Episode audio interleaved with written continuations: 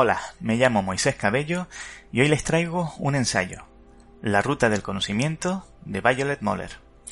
Como he dicho, La Ruta del Conocimiento es un ensayo, pero cuenta una historia, la de cómo conocimientos del mundo clásico, diríase que hechos para perdurar eternamente, se perdieron en el tiempo y se volvieron a encontrar.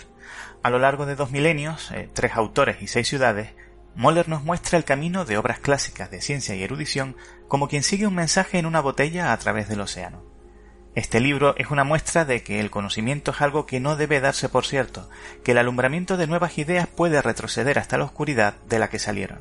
Los intereses cambian, las civilizaciones caen, las nuevas cosmovisiones pueden ser hostiles al conocimiento y las guerras pueden quemar lo que ya solo se conserva en papel.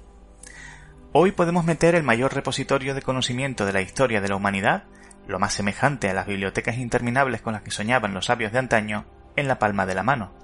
Lo llamamos Wikipedia y hay aplicaciones que nos permiten guardarla en una memoria USB.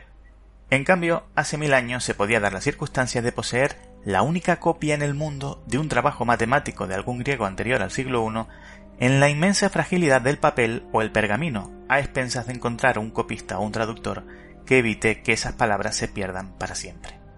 Y se perdió, y mucho, hay autores clásicos de los que se conservan solo fragmentos, a pesar de conocer los títulos de volúmenes enteros que nunca llegaron a nuestros días. No siempre el asesino fue el tiempo, también lo fue la moda. En ocasiones una sola obra se volvía tan popular que copistas y traductores solo tenían ojos para ella, y las demás desaparecían rápidamente del mapa. Pero esta no es una obra sobre la pérdida del conocimiento, sino del a la vez milagroso y turbulento viaje que ha realizado el conocimiento que ha llegado hasta nuestros días.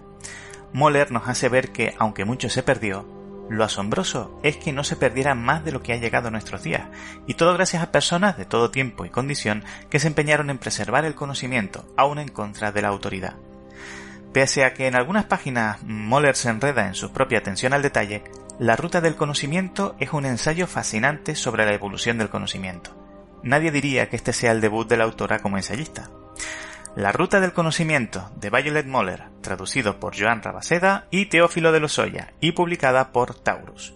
Un saludo y hasta el próximo libro. Este podcast forma parte de la red de sospechosos habituales. Puedes entrar en la dirección eh, http bit.ly barra sospechosos habituales.